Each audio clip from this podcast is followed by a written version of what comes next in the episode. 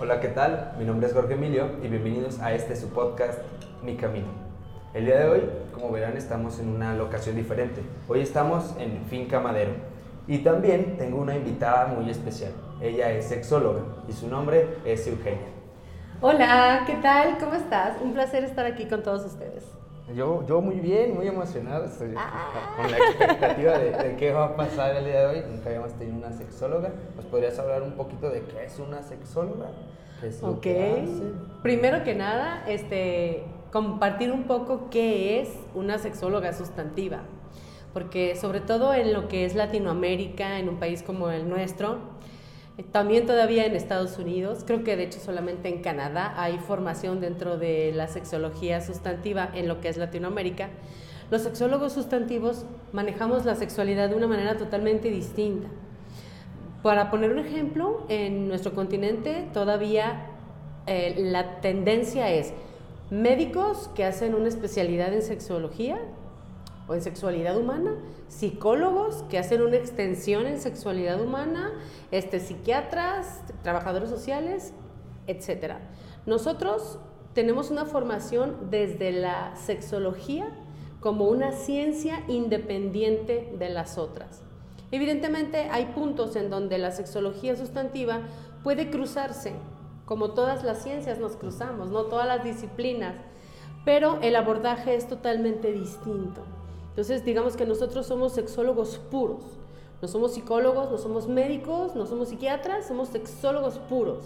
Y entonces el abordaje es totalmente distinto. El tratamiento para lo que comúnmente se conoce como disfunciones sexuales, para nosotros son conflictos por ejemplo, ¿no? Entonces, a lo mejor un médico dirá Viagra, dirá este medicamento, nosotros vamos en contra de la medicalización, por ejemplo, del deseo y un largo etcétera, ¿no? Entonces, partiendo de ahí, pues bueno, yo me formé como sexóloga sustantiva en España, en la Universidad de Alcalá de Henares, soy egresada de ahí y pues bueno, amo, amo la sexualidad humana y amo mi trabajo. Antes de, de entrarle de lleno, ¿cuántos años llevas en esto de la sexología? Wow, empecé en el año 2007, más o menos, haciendo una labor prácticamente altruista. Yo, desde ese entonces, yo ya estaba independiente. Yo ya había dejado los jefes, había dejado las empresas, me rebelé y yo trabajaba de manera independiente y eso me permitió tener mucho tiempo disponible. Y en una ocasión me llaman para hacerme una entrevista de radio y en esa cabina pues había varias personas que íbamos a, a participar en el programa, entre ellas el director de una asociación que trabaja el tema del VIH. Entonces, cuando yo comienzo a, a platicar que trabajo independiente, yo en ese momento vendía juguetes sexuales. Yo era representante de una importadora y yo manejaba clientes mayoreo y menudeo en todo el país. Yo les vendía las sex shops, en fin. Entonces, obviamente, este, esta persona, cuando salimos de cabina, me dice, ¿así que tienes mucho tiempo libre? Y yo, "Eh, sí. y me dijo, porque aquí en la asociación en donde yo estoy, la que yo dirijo actualmente, hay mucho trabajo y nos hacen falta manos. Te advierto, no hay paga. Al contrario, muchas veces tienes que poner de tu bolsa. Le entras. Ellos todavía existen, el director ya falleció, pero trabajan el tema del VIH. Entonces yo dije, bueno, sexualidad, VIH, juguetes sexuales, como que me sonaba una mezcla padre, una mezcla que podía funcionar. Entonces así empecé. Primero empecé con un día a la semana y terminé dedicándome tres, cuatro días a la semana a la asociación y hacer ese trabajo de calle me sensibilizó muchísimo.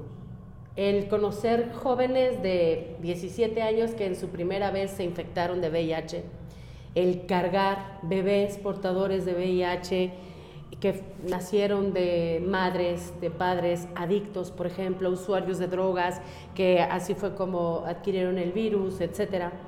Yo creo que todo eso me sensibilizó muchísimo. Y primero, a través de la asociación, pues te capacitan para la cuestión de campañas. Y hacíamos que la campaña del condón, del uso del condón, hacemos la campaña de las pruebas rápidas de detección de VIH. A mí me veías en las calles de allá de Sinaloa, me veías en las calles haciendo pruebas de detección rápida a quien fuera pasando y se animara, ¿no? previa preparación por si había una noticia de esas que no quieres dar, obviamente, ¿no? Pero ese trabajo de calle, el conocer a más de casa, monógamas, que sus maridos las infectaban, este, hombres que, vamos, tenían relaciones extramaritales y la confianza, la confianza, digo, eso de se ve saludable o no le pedí el condón para que no piense que desconfío de él o de ella. Todo ese tipo de, cuestiones y de creencias son errores que tenemos que evitar, ¿no? Entonces todo eso me llevó primero a la inquietud de formarme como educadora sexual y años más tarde descubrí, así que no me pregunten cómo, de pronto me llega una, un anuncio de un Congreso Internacional de Sexología en Alicante y yo viajo a España y ahí veo las ofertas académicas y yo dije, yo, yo quiero más, o sea, yo quiero más que solo ser una educadora sexual, yo necesito más. Y fue así como empecé a buscar opciones y ya ves que evalúas todo, ¿no? Bolsillo y todo, evalúas absolutamente todo. Y fue así como, pues bueno, a través del Instituto de Sexología de la Universidad de Alcalá de Henares, yo dije, aquí, aquí me formo. Y para mi sorpresa, hasta que yo entro el, primer día en el aula, fue que yo me enteré que estaba en un máster de sexología sustantiva. O sea, yo no tenía la más remota idea de qué era la sexología sustantiva ni, ni nada. O sea, fue hasta ese momento. Y descubrir a todos esos maestros allá en España fue para mí apasionante. Y el reto llegó después. Una vez que yo curso el máster allá, uno de mis maestros me dijo, a ver, las latinas, éramos nada más dos, una chica de, Argentina y yo. Dijo, a ver, las latinas, ustedes tienen un reto muy grande. Latinizar lo que aquí han aprendido. Ustedes no pueden llegar a sus países con lo que han aprendido aquí. Se tienen que bajar 10 escalones. 10 escalones son 10 años. Y yo te puedo decir que ahora que ya han pasado esos 10 años, yo creo que la diferencia no eran 10 años, eran mucho más. Seguimos atorados en, en América Latina. Todavía hay mucha chamba por hacer allá afuera y claro que fue maravilloso poder trabajar en mi país, ¿no? Ha sido un reto, pero también ha sido muy apasionante. Ha sido muy enriquecedor, ha sido de muchísimo aporte. Entonces, este, pues, ¿qué te diré? Amo, me encanta mi profesión. es como súper interesante, ¿no? Llegas, digamos que por casualidad, ¿no? O sea, por azares de la vida, o sea. te conquista todo esto, o sea, todo este apasionamiento porque, pues, uno de los tabús que tenemos VIH, o sea, es el primero que te llama y tú dices, bueno, pues vamos a ver qué sale, tengo tiempo, y se vuelve tu pasión, se vuelve ahora tu profesión y es como tu tiempo total, esto de la sexología. Y hablas algo muy importante que ahora que ya vamos a entrar de lleno, este, me gustaría hablar esto de los tabús, el, cómo estamos atorados en, en, un problema enorme en, pues digamos que toda Latinoamérica, no solamente México. Eh, México es lo que yo conozco, mi, Aguascalientes. Eh, Podríamos hablar un poquito de cuáles son esos problemas, así como los que tú digas, estos tres son los más grandes problemas que tenemos. Si te hablo ya desde mi experiencia como sexóloga, trabajando tanto de manera masiva en congresos internacionales, este, impartiendo talleres, dando cursos y haciendo trabajo personalizado, yo creo que el principal problema que tenemos, vamos a enfocarnos en México, el principal problema que tenemos en México es que no tenemos una buena relación con la sexualidad. A la gente le sigue dando vergüenza hacer preguntas de sexualidad. A la gente, la gente se sonroja cuando simplemente en una reunión surge el tema de la sexualidad. Eh, pareciera que ir a, a una conferencia, simplemente un libro. ¿Cuántas personas de las que nos están viendo aquí resuelven sus dudas en TikTok, en Facebook, si bien nos va, brincan a YouTube. ¿Cuántos? Y que pareciera que no, pero después de 10 años, la gente sigue llegando a la consulta privada al trabajo privado con preguntas muy básicas. La gente no tiene la culpa, es el sistema. Desde que no tenemos una educación sexual dentro de las materias que se imparten por parte de la Secretaría de Educación Pública y que además no deberían ser impartidas por los maestros, sino por educadores sexuales, porque el hecho de ser maestro no significa que tengas las herramientas para educar en sexualidad. El educador sexual debe de educar desde la imparcialidad.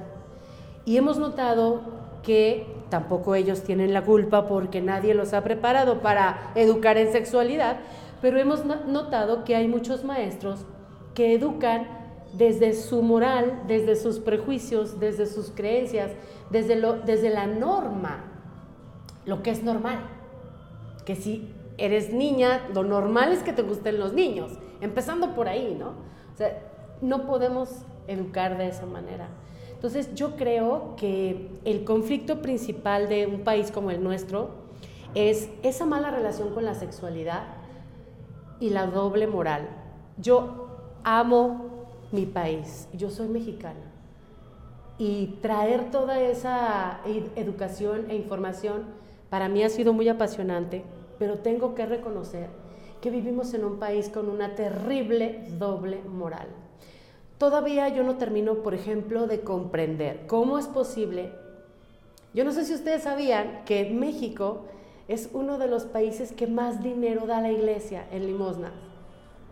Y yo no comprendo, de verdad, y lo digo con todo respeto y repito con todo el amor, como mexicana que soy, ¿vale? Y que también soy una persona espiritual, no apegada a la religión católica apostólica romana, no, pero sí una persona espiritual, eh, que me parece incoherente que en un país, recordemos aquella frase del Papa Juan Pablo II, México siempre fiel, ¿sí? Que en un país como el nuestro, en donde más del 70% de las casas tienen en la sala de su casa una imagen de la Virgen de Guadalupe, tengamos Primer lugar, en abuso sexual infantil. Primer lugar, en producción y consumo de pornografía infantil. Homofobia, lesbofobia, transfobia y todas las fobias que existen. ¿No te habla eso de una doble moral? Que falta, falta educación, falta comprender muchas cosas, pero sobre todo falta asimilar que todos somos sujetos sexuados, que la sexualidad es inherente al ser humano, que no podemos desligar la sexualidad de nuestro ser humano y que negar la sexualidad es negarnos a nosotros mismos. Entonces, creo que hace falta coherencia, asertividad y que demostremos realmente, digo, las personas que están tan apegadas a las religiones, que, que demuestren que realmente lo son o sea, no comprendo esas estadísticas, en verdad que no lo comprendo. Entonces, eso te dice que hay mucha necesidad de un gran trabajo. Ni que hablar del tema de la infidelidad. ¿Qué les puedo decir lo que llega a, lo que es el trabajo sexológico privado, no? Tantos y tantos y tantos conflictos que hay por un por una mala relación con la sexualidad, por ver la sexualidad como algo que avergüenza, que enferma, que infecta, de eso no se habla, no te toques ahí, no seas cochino, este pero es parte de nuestra naturaleza humana. Entonces, hace falta muchas cosas. bueno, este último problema del que hablas lo vemos en los niños, ¿no? Este, que están creciendo, están conociendo sus cuerpos, es como ah, aquí siento como raro. Es como, eh, ahí no te agarres. claro. Déjese ahí.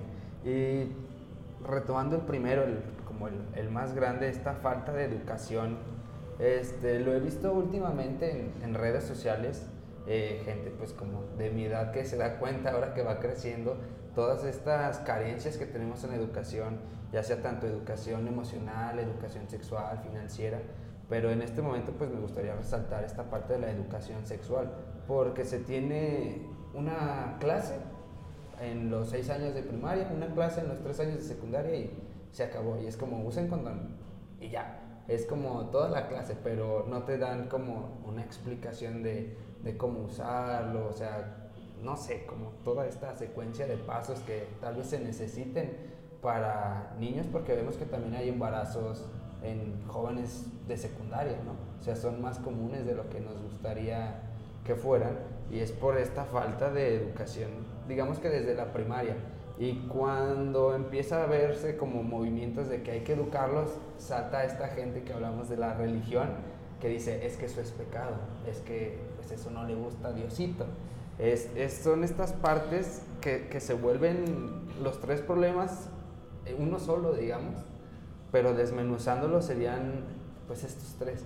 Mm, no sé cómo podríamos Mira, empezar. Este tema es polémico y lo sabemos. Cuando comentaba yo hace un momento que el educador sexual debe de educar desde la imparcialidad, ¿sí? y que si la educación debe ser laica, la educación sexual con mayor razón debe ser laica, ¿sí? las religiones no tienen cabida dentro de la educación sexual porque no lo deben de tener. Sí es importante que cualquier educador sexual y cualquier sexólogo respete las creencias de cualquier persona y de cualquier familia. Sin embargo, hay varias cosas que, sería interesante que le diéramos a la gente ideas para pensar un poco. Cuando un padre de familia dice, con mi hijo no te metes y a mi hijo lo educo yo, bien, excelente, pero entonces edúcate tú. Sí. Edúcate tú y abre tu mente, porque el mundo que le vas a enseñar a tu hijo no es el mundo, el, tuyo, no es el real, no es el que está allá afuera. Tenemos que dar herramientas a nuestros hijos. Para empezar eso, enfrentar la realidad. Ok, no me gusta, el mundo actual está perdido, ok. Pero eso no significa que no des herramientas. Dar educación sexual, dar conocimiento, no es motivar a una vida sexual a temprana edad, a una vida sexual activa a temprana edad. No, al contrario, está demostrado que un joven que tiene suficiente y muy buena información retrasa el inicio de su vida sexual activa. ¿Por qué? Porque sabe la responsabilidad y los riesgos que hay ahí, pero dentro de una formación y una relación sana con la sexualidad. Segundo, existe algo dictaminado por la Organización Mundial de la Salud que mucha gente ignora, que así como tenemos derechos humanos, tenemos derechos sexuales universales. Y uno de esos derechos sexuales universales, es decir, a nadie se le puede negar ese derecho, es el derecho a recibir educación sexual con fundamento científico. Cuando un papá dice, yo no quiero que mi hijo reciba educación sexual, ese papá, sin quererlo, con la mejor intención y desde su manera de amar, está violentando los derechos fíjate qué importante, los derechos sexuales de su propio hijo, porque lo está privando del conocimiento. El conocimiento nos da seguridad, el conocimiento eleva autoestima, el conocimiento nos ayuda a que en un futuro no tengamos hombres precoces porque son inseguros, porque aprendieron de la pornografía, porque aprendieron de los amigos, mujeres con baja autoestima porque eh, vieron la cuestión de los cuerpos, etcétera, etcétera. Hay tantas cosas de las que se podría hablar que son factores externos que generan una, una cuestión nada favorecedora, totalmente negativa de ese futuro adulto y que el origen de la gran mayoría de los conflictos en la sexualidad del adulto se gestan en la niñez, se gestan en, la juventud. Si les diéramos a nuestros hijos esa información, si nosotros como papás nos educáramos para educar a nuestros hijos, está bien si no quieres que alguien más los eduque, edúcalos tú, pero entonces fórmate tú, adquiere herramientas tú. y no creas que tu mundo es el único mundo que existe. Hay un mundo allá afuera y tenemos que preparar a nuestros hijos para enfrentar ese mundo, porque no somos eternos. Entonces, valores en casa, obviamente cada familia tiene sus propios valores, cada padre sabrá qué valores inculcar a sus hijos, pero conocimiento de la sexualidad de manera universal, con fundamento científico, todo joven, toda persona, sin importar la edad, tiene derecho a adquirir ese conocimiento. Entonces, en, cuestión de educación, hay muchas cosas, hay muchos temas. Mucho que trabajar. Sí. Y pues así como lo mencionas, tal vez sí deberíamos de empezar por educar a los papás para que como no les gusta, como que les ofrezcan esta educación a partir de la escuela y que les van a enseñar y es que yo no los estoy supervisando, pues entonces que se realice, digamos que un programa, entonces educamos a los papás, pero pues también ya hay papás que se vuelven como un poco necios, entonces ahí está como el, grave conflicto. Que ese es otro conflicto, que a la gente no le gusta educarse. A la gente no le gusta... Eh, que le quiten esa certeza que ya tenía ahí de algo. El confrontarlo con una realidad diferente a la que él tiene, ese concepto que él ya se creó. Exacto. Eh, pues este ese va a ser un círculo de no acabar, entonces me gustaría pasar al siguiente tema. va, va, va, va, va. Sí, porque digo, de cada tema hay mucho que hablar. Sí, sí, el, bueno, ya pasamos a esta parte de la educación. Eh, mencionabas lo de las infidelidades. No sé si crees que exista algún patrón en las infidelidades, que todos sean infiel por una misma razón. Yo tengo tal vez una hipótesis de que bajo este machismo nos, nos enseñan a... Es que tú eres más macho si tienes a muchas mujeres. No sé si tenga relación con eso. Mira, esta pregunta que me haces la quiero ligar con algo que olvidé mencionar en torno a la educación, que es otro de los grandes errores de nuestra sociedad. Que la escasa educación sexual que se da en las escuelas es meramente eh, en cuestión de reproducción y prevención de infecciones de transmisión genital. Nadie nos habla de lo bonito. Nadie nos habla de lo bonito que se siente el placer, de los deseos, de lo rico que se siente una caricia, de lo rico que se siente un beso. Nadie le explica a un joven qué es eso que está sintiendo cuando alguien se le acerca y se le eriza la piel. Y esa parte, la ausencia de esa educación, provoca muchas cosas, entre ellas tu, tu siguiente pregunta que fue el tema de la infidelidad. Mira, hay también mucho que decir en el, en torno al, tema de la infidelidad, porque, a ver, se dice que la infidelidad femenina, y eso es una realidad, ha aumentado, por lo menos en la última década, ha aumentado muchísimo la infidelidad femenina. Pero también es cierto que se dice que los motivos por los cuales hombres y mujeres somos infieles, esto no justifica ni la infidelidad masculina ni la femenina, ¿eh? Ojo. Pero somos infieles por diferente causa o por diferente razón. Normalmente, eh, el hombre no necesita ese vínculo afectivo. El hombre no necesita, a ver, odio esto, pero vamos a hacerlo desde la generalidad de la heterosexualidad, ¿vale? Que no significa que no abarque todo lo demás. Pero se dice que el hombre no necesita este vínculo como lo requiere la mujer, de que, ay, necesito sentir algo para irme a la cama con alguien. Que también esta cuestión de la sexualidad recreativa también es algo que la mujer puede vivir, puede permitirse experimentar, pero es más castigada en la mujer que en el hombre, todavía en una cultura como la nuestra, ¿no? el hombre quiere experimentar, el hombre va en la búsqueda del placer y como tiene semáforo verde de la sociedad y de todo mundo, porque mientras más mujeres tengas, mientras más cama tengas en tu historia, adquieres más valor. Y es más, hasta hay mujeres que quieren conquistar a ese hombre porque si nadie lo ha podido atrapar, conmigo se va a quedar. Ilusas, ¿verdad? Pero bueno, ¿a qué voy?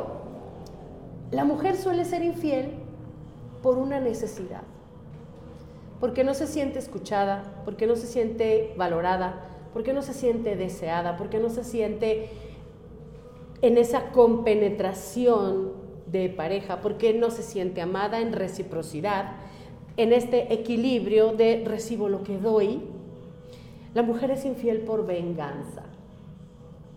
Ahí de ti, que Lupe se entere, ¿eh, Juan? Que le pusiste el cuerno. Porque, ¿qué crees? Lupe se va a ir por ahí, ni cuenta te vas a dar, nunca te vas a enterar, y a lo mejor se va con más de los que tú te fuiste. ¿Sí? O sea, la mujer puede ser infiel por motivos distintos a los que es infiel el hombre. Sin embargo, hay otra cosa también muy importante. Culturalmente, solemos decir, es hombre, mijita, mire, ni le busque. Si usted quiere que su matrimonio dure, ni averigüe. No le esculque el teléfono al hombre, porque no le va a gustar de lo que se va a enterar. Así que hágase la vista gorda si de veras quiere que su matrimonio le dure. Normalizar la infidelidad, la infidelidad masculina, y esto es algo que en verdad cuando lo escuché por primera vez de uno de mis maestros, el doctor Félix López, catedrático de la Universidad de Salamanca en España, suponer que el hombre es infiel por naturaleza es colocar al hombre al mismo nivel que un animal, sin capacidad de raciocinio. Habrá algunos que sí, señora, pero no todos. No, no es cierto, no es cierto. Estoy bromeando. Ustedes ya saben a lo que me refiero. ¿Sí me explico? ¿Por qué? ¿Dónde dejamos la lealtad? A ver, vamos a suponer que tú y yo somos pareja, ¿ok? Tú y yo somos pareja y nos prometimos ante quien sea, ante la sociedad, ante el altar, ante el civil, ante quien sea, nos prometimos lealtad, nos prometimos este amor eterno, no hagan eso por favor. nos prometimos un montón de cosas en ese momento de, ay, estamos enamorados, ok. Pero si hemos llegado a acuerdos entre dos adultos de manera voluntaria, Nadie te obligó a elegirme. Nadie me obligó a elegirte. Si fue todo voluntario, ¿por qué faltar al acuerdo? ¿Por qué decir una canita al aire y al cabo no se va a enterar? El hecho de que tú y yo seamos pareja, ojo, no significa que tú no puedas desear a otra persona. El cerebro no entiende de exclusividad erótica y esto es algo que le cuesta mucho trabajo entender a la sociedad. Tú puedes fantasear con alguien más, autoerotizarte pensando en alguien más. Tú puedes interactuar conmigo fantaseando con alguien más. Eso es algo que sucede en tu mente. Y yo no tengo ni que enterarme. Si lo hacen, ni lo digan. El problema radica en que tú brinques de ese deseo a la acción y no me digas. Si tú me dices, oye Eugenia, ¿sabes qué? Pues es que fíjate que hay una persona en la chamba que... El otro día algunas eh, amigas se rieron bastante y otras pusieron cara de espanto porque estuve posteando en mi Facebook personal una anécdota en donde una pareja, ya teníamos casi cinco años juntos, él viaja a la Ciudad de México a un congreso y yo agarro un paquete de condones, ¿verdad? Porque me dijo, ¿me haces la maleta? Y le dije, sí, está bien, yo te hago la maleta. Y agarré un paquete de condones y se los metí en la maleta se llevó la maleta y tal. Cuando llega al hotel, me habla y me dice, ¿tú me pusiste unos condones en la maleta? Y yo, sí, ¿por qué? ¿Pero qué te pasa? ¿Qué crees que vengo a acostarme con alguien? No, pero sí pasa. Lo voy a decir como lo dije en ese momento, ¿eh? Le dije, si se te calienta la hornilla con alguien más que no soy yo, por lo menos te digo, por ti, por tus hijos y por mí, cuídate. Esto era algo que mi ex y yo teníamos muy, muy hablado. Evidentemente me ha ayudado muchísimo para pensar así mi formación como sexóloga. Eso no significa que no haya amor, no. Eso significa que hay una total comprensión de cómo funciona el deseo en el cerebro humano y que es muy distinto a la, deslealtad. Si tú a mí me, me dices mentiras, a mí lo que me va a doler es la mentira. Lo que duele es la deslealtad, que tú faltes a esa palabra, a esa promesa, a eso que nos juramos, que nos prometimos. Que yo de todo y no reciba lo mismo.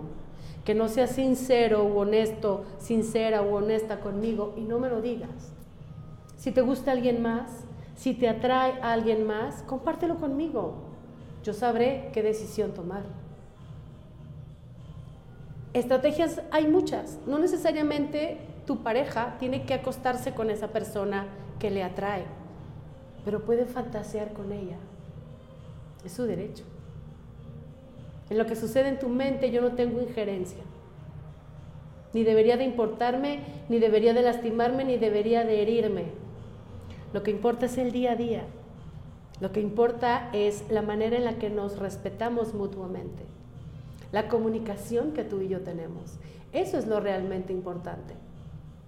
Ha aumentado la infidelidad femenina, creo yo, creo yo, si me baso en mi trabajo, en lo que la gente viene y me cuenta, en lo que las parejas cuando están en una relación y solo viene él o ella, lo que me cuentan. Eso es oro puro. Pero si, si, si yo tomo todos esos retazos de todas esas mujeres que han sido infieles, estando dentro de una relación, a lo mejor de muchos años, a lo mejor de pocos años, pero lo que se conoce como pareja estable,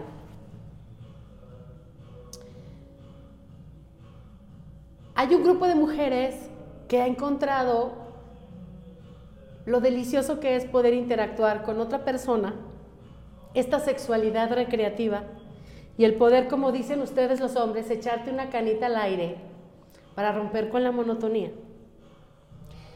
Muchas mujeres han podido vivir esa parte y han dicho, ay, caray, qué padre la pasan nuestros maridos, mira, ¿no?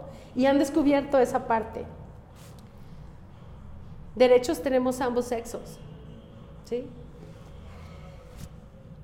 Ojo, no estoy justificando la infidelidad, estamos hablando de una realidad que es el aumento de la infidelidad femenina y la permanencia absoluta y la continua justificación de la infidelidad masculina.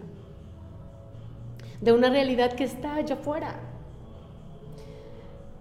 Cuando de pronto me pongo a ver las redes sociales y veo a esas parejas que me dicen, Eugenia, tengo un amante, tengo dos amantes, ya sea él o ella. Y luego suben en la cena de Navidad una foto así en familia, recibiendo el, año nuevo con el amor de mi vida. Y yo digo, wow, te amo bebé, yo también chiquitita. Y yo digo, Dios mío, doble moral. ¿Sí? porque se mienten. Mientras no se descubran mutuamente, qué padre. Pero, ¿para qué procurarnos una herida? Ay, ¿Por dónde? ¿Por dónde retomo? Este, bueno, también ya he visto últimamente toda esta parte del poliamor o sea, de que se ponen de acuerdo, o sea, digamos que... Que se confunde mucho con, con swinger, con parejas abiertas, que no es lo mismo. Y, pero, o sea, con, con esto que mencionas de al hacer la maleta, pues la comunicación que se tenía, ¿no? El, el cómo tú tenías como esa confianza porque pues tú ya ves el mundo desde otra perspectiva. Sí, claro. Diferente a todos Claro, claro. Nunca me he cegado. Con ninguna de mis exparejas me, me he cegado ante eso que puede estar latente en cualquier ser humano, ¿no?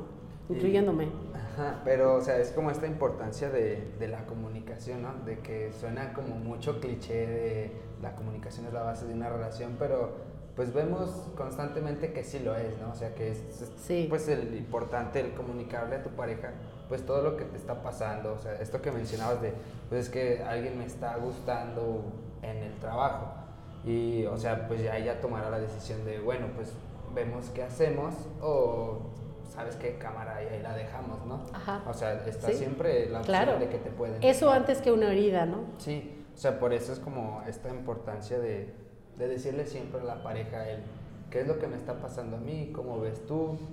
Este, fue un, no sé, fue solamente un pensamiento, no pasó nada malo, pero quería comunicártelo. Entonces hay como esta importancia. Eh, y ahorita que mencionabas lo de poliamor y swingers, no sé si tengas conocimiento de qué es un swinger, que es esta parte que he escuchado últimamente, que hasta hay casas swinger y no sé. Y que también me da pie a que, a que comentemos algo muy importante y por esa línea va el tema de lo que va a ser mi primer libro. Qué importante es conocernos a nosotros mismos. Porque de pronto la gente se casa por una exigencia social o familiar. Y si la monogamia no va conmigo, y si el fueron juntos para siempre no es algo que a mí me atraiga, y si el juntos hasta que la muerte los separe, a mí me resuena más a una amenaza que a una promesa. ¿Sí? Qué importante es conocernos a nosotros mismos. Se da con mayor frecuencia en los hombres. Esto no significa que no se dé en mujeres, pero se da con más frecuencia en hombres esta necesidad de interactuar a lo largo de su vida con muchas parejas. Un hombre que está consciente de eso no debería casarse.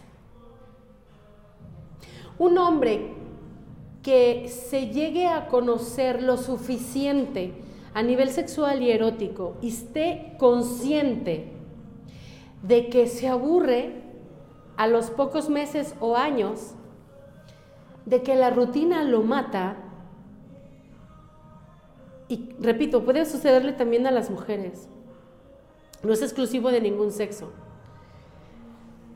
Si todas las personas que tienen esa peculiaridad erótica, que realmente tienen esta necesidad de interactuar con varias personas a lo largo de toda su vida, se conocieran lo suficiente, hicieran un trabajo sexológico para conocerse realmente, asumirían que dentro de una relación monógama no van a encontrar más que infelicidad, insatisfacción, rutina, mentadas de madre, infidelidades, deslealtades. ¿Saben ustedes cuántas personas hay en relaciones en donde no son felices ya? Y ahí están por los hijos, por la casa, por el negocio, por el carro juntos, Por el que dirán. por el qué dirán. Normalizando la infelicidad y echando a la basura una vida entera. ¿Por qué? Por esta falsa moral, ¿no? Por la falsa, exactamente.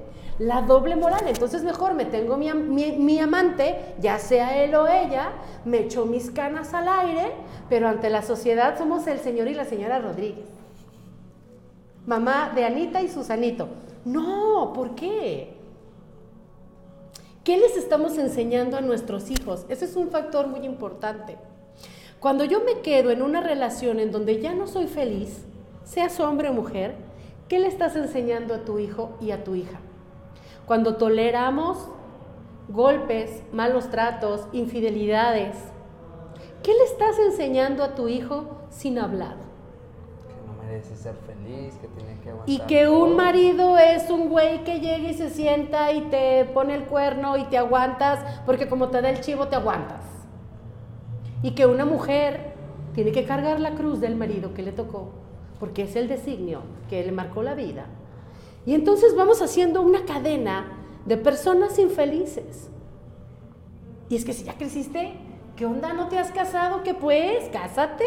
Ya te quedaste cotorro. Ya te quedaste. Y si ya te casaste, ¿el nieto para cuándo? ¿Sí? Es decir, ¿hasta qué punto realmente vamos construyendo nuestra vida y nuestra vida sexual y erótica basándonos en nuestras verdaderas necesidades y deseos y no en cuestiones impuestas por una sociedad, por una familia, por, una por, una, por un sistema, por un, por, por, un país, por, por lo que los demás esperan de mí, mi religión, mi familia, no quiero defraudar a mis papás. Y por si usted se lo está preguntando, sí, fui la oveja negra de mi familia, la única soltera, gracias. De verdad, uno tiene que aprender a conocerse y comprender qué te hace feliz realmente, ¿no? ¿Por qué uno todo esto del autoconocimiento sexual y erótico al tema de la infidelidad, de la doble moral? Porque todo está ligado. Una cosa nos lleva a otra. Y las nuevas generaciones vienen arrastrando nuestras broncas. Porque si yo no he resuelto mi vida, mi vida sexual y erótica, si yo no he sabido defender que soy un sujeto sexuado independiente de mis padres y que somos todos muy distintos y que la norma no existe. Por lo tanto, no deberíamos de, tener esa cadenita de naces, creces, te reproduces y mueres. Pero para reproducirte lo tienes que firmar legalmente porque si no, entonces ya te saliste por otro lado y ya hiciste las cosas mal. ¿Según quién? ¿De verdad me tengo que casar? ¿De verdad forzosamente debo de tener hijos? ¿De verdad necesariamente tengo que interactuar con las personas que me dicen que tengo que interactuar? ¿Realmente me tiene que gustar lo que me dicen que me tiene que gustar? ¿Y qué pasa si lo que me gusta, me atrae, me seduce, me excita, se sale de lo que la gente llama normal? ¿Qué pasa? Que automáticamente ellos me hacen creer a mí que la que está mal soy yo. Te señalan, te segregan, así como, ay, no, a ese le gusta tal. Claro. Lo vemos mucho con todo esto de la homofobia, lesbofobia, o sea, toda esta gama de fobias que mencionaba. Porque cuesta mucho trabajo comprender la diversidad. Y cuando hablamos de, de diversidad, no nada más hablamos de la comunidad LGTB, y más, X, Y, Z. No. Estamos hablando de la diversidad de deseos, de la diversidad de niveles de deseo. ¿Qué pasa si, por ejemplo, qué pasa si tú llegas a conocerte muy bien a nivel sexual y erótico y tú sabes que eres un hombre que tiene un eh, nivel o una necesidad de un ritmo determinado de encuentros sexuales a la semana o al mes? Pero de pronto tu mamá te dijo, búscate una buena muchacha para mamá de tus hijos, fíjate muy bien con quién te vas a casar. Y entonces te mandan al coro de la iglesia y conoces a Anita. Saludos a todas las Anitas. y ahí va Anita, no es que esté mal Anita, Anita es diferente a ti. Pero como tu mamá te dijo, busca una buena madre para tus hijos, tú dijiste, ching, pues no, pues Stephanie de allá del club, pues no, ¿verdad? Anita. Y vas y te casas con Anita. Y de pronto tú le dices a Anita, oye Anita, pues como que ya caímos en la monotonía, ¿no? Vamos a un sex shop. ¿Y qué hace Anita? Ay, no. ¿Qué te pasa? ¿Por quién me tomas? ¿De dónde me sacaste? ¿No? ¿Cómo le llamamos a eso? Incoherencia. Incoherencia. Si tú te conoces bien, vas a saber elegir la pareja ideal para ti. No es que Anita esté mal, no, pero Anita necesita un novio del coro. ¿Tú no? ¿Sí me explico? Sí, la, importancia de saber escoger nuestra pareja, no solamente en que sea una buena muchacha, sino que también tengan como la esa compatibilidad sexual también. sexual y erótica que no se habla no se que no se habla porque en el noviazgo tampoco hablamos de eso grave error yo no estoy de acuerdo en llegar una vez llegaron unos chicos, me dio mucha ternura porque eran chavitos muy jóvenes, 22, 23 años. Y fueron a verme porque se iban a casar. Y yo les dije, ¿ya tienen una vida sexual activa? ¿Ya se acostaron? No, no, no, no, porque no nos hemos casado. No, no, no. Ok, van, se acuestan y después regresan Ahí les va la tarea. ¿A qué voy? Y espero que la gente que me está viendo no se asuste.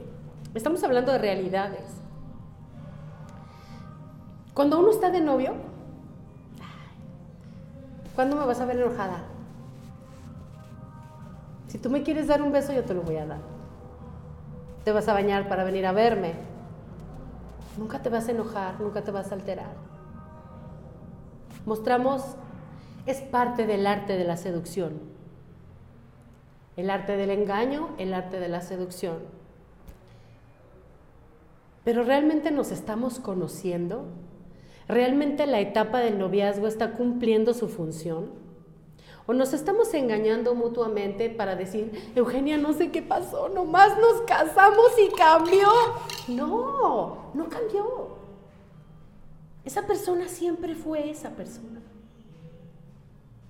Pero no nos mostramos ante el otro, ante la otra, tal cual somos, por temor a perder la posibilidad de una relación. Eso no es honesto, ni contigo ni con la otra persona. Y el precio que se paga al final termina siendo, por lo general, muy elevado. el, estarle mintiendo porque digamos que tenemos idealizada a la persona, que es lo máximo, entonces pues hasta nos transformamos en alguien diferente a nosotros, ¿no? Este, sí, he sabido de casos. Claro. en los que, o sea, se vuelven, o sea, tú los ves y ese no es mi amigo, o sea, ese que se está comportando de esa manera es diferente al que yo conocía. Claro. En muchos aspectos, muchas veces hasta, digamos que entran en papel así de actor porque se paran diferente, hablan diferente, hasta cambian la voz, hablan, no sé. De pronto me, me hiciste recordar a un chico, bueno, un, pues sí, un hombre joven, que me dijo, Jenny, es que mi novia siempre me dijo, no, espérate a que nos casemos, no, espera, ya que nos casemos, mira, ya, va a ser diferente. Dice, y ahora que nos casamos, tenemos relaciones cada tres meses. Entonces, me hizo esperar todo el noviazgo para hasta que estuviéramos casados y ahora tampoco quiere. Nunca lo hablaron. Hay algo que se llama discordancia en los niveles de deseo. Esa parte es tan importante, así como también qué te excita a ti y qué me excita a mí. Otro conflicto muy frecuente en las parejas es ese. Eugenia, mi pareja me pide cosas que a mí no me excitan. Es que si me amas debería de excitarte, perdón. Amor y deseo son cosas totalmente distintas. Yo puedo amarte sin desearte. Puedo desearte sin amarte y puedo amarte y desearte. El amor no garantiza el deseo, ojo. Es que nos amamos muchísimo, si va a funcionar. En Disneyland, por allá funciona. No es verdad. Esto hay que trabajarlo, hay que hablarlo, pero todo parte del autoconocimiento. ¿Quién soy yo? ¿Qué me gusta? ¿Realmente me gusta lo que mis papás me enseñaron que me tenía que gustar? ¿Por qué me asusta esto que, me atrae? ¿Por qué se me antojan cosas que por la sociedad están, y ahorita vamos al tema del poliamor y del swinger, ¿por, qué me asusta esto? ¿Por qué, me dicen que, estoy enferma, distorsionada, si, si me gusta el mundo swinger? ¿Por qué? Nos educan desde el miedo.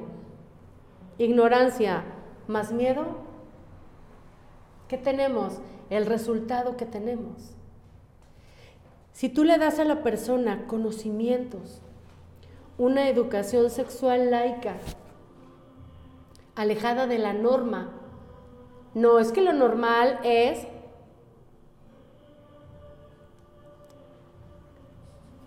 ¿Qué es lo normal? Lo normal es relativo. sí. Entonces, hablar todo esto en la etapa del noviazgo es tan importante ahorita que mencionas lo del swinger, ay Eugenia, es que traigo a mi esposa porque quiero que la convenzas de que vayamos a un club swinger. ¿Yo la voy a convencer? ¿Es en serio? Es que quiero que tú le expliques lo padre que se vive ahí, bla, bla, bla. A ver, no, momento. No, no, no, no, no, no, no, no, no. Estamos mal. El ser swinger, el poder ser feliz en una relación abierta eh, y tantas y tantas peculiaridades eróticas, el poliamor que no es, que no es, este, es distinto a la cuestión de la sexualidad dentro del mundo swinger.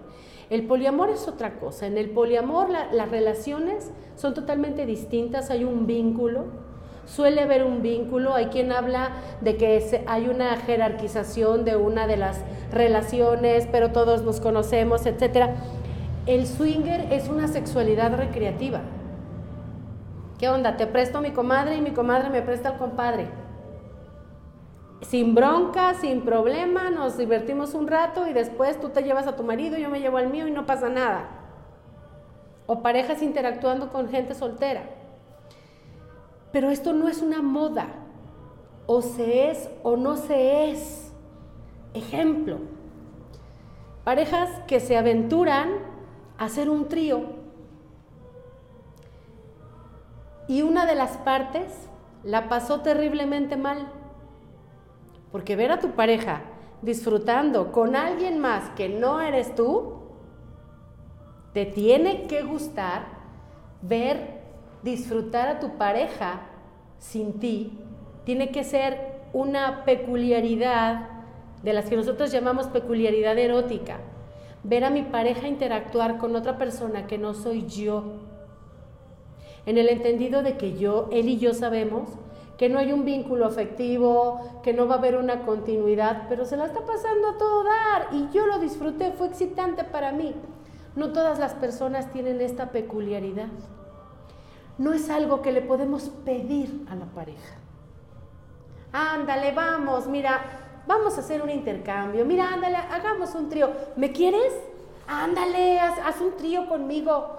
No funciona así, señoras y señores si no te atrae, si no te gusta, si no te excita, si no es lo tuyo ver o ser visto, si no es lo tuyo compartir, ni te metas. Ni te metas porque vamos procurándonos heridas. Por ignorancia vamos procurándonos heridas. Una persona que disfrute mucho una vida swinger, necesita una pareja swinger.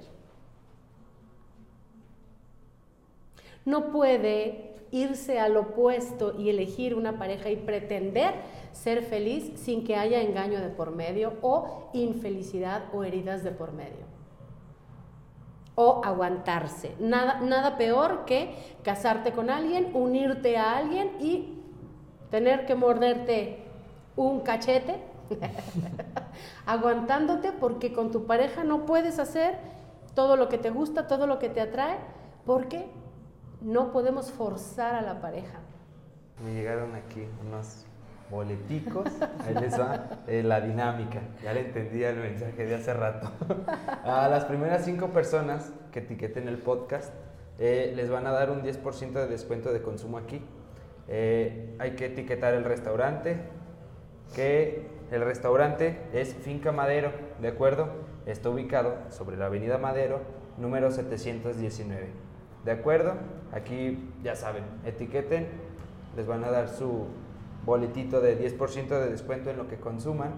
Eh, además, nos etiquetan también a nosotros al podcast y así van a obtener su descuento. Así que participen bien facilito. Yo ahorita lo voy a etiquetar, la neta. Y que además es un lugar hermoso, ¿eh? Sí realmente este sitio vale la pena venir a visitarlo más de una vez. Sí, a mí me queda aquí en una cuadra, me avisan, el que lo etiquete me invita y aquí estamos, ¿eh? para echar plática. Así que vénganse, la verdad es un lugar muy agradable, nos prestaron hoy las instalaciones, estamos muy agradecidos aquí con Finca Madero. Es un lugar nuevo, vengan a conocer su comida, sus bebidas. Miren, están deluxe, ahorita ya vamos a cenar, ahorita que terminemos. Eso. Muchas gracias, Eugenia, por estar aquí hoy. Al contrario. Mucho conocimiento, ya lo he llevado aquí, iluminado de tanto conocimiento. Gracias. Mi nombre es Jorge Emilio. Mi nombre es Eugenia Flo y recuerda que el mayor placer te lo da el saber. Y esto fue mi camino.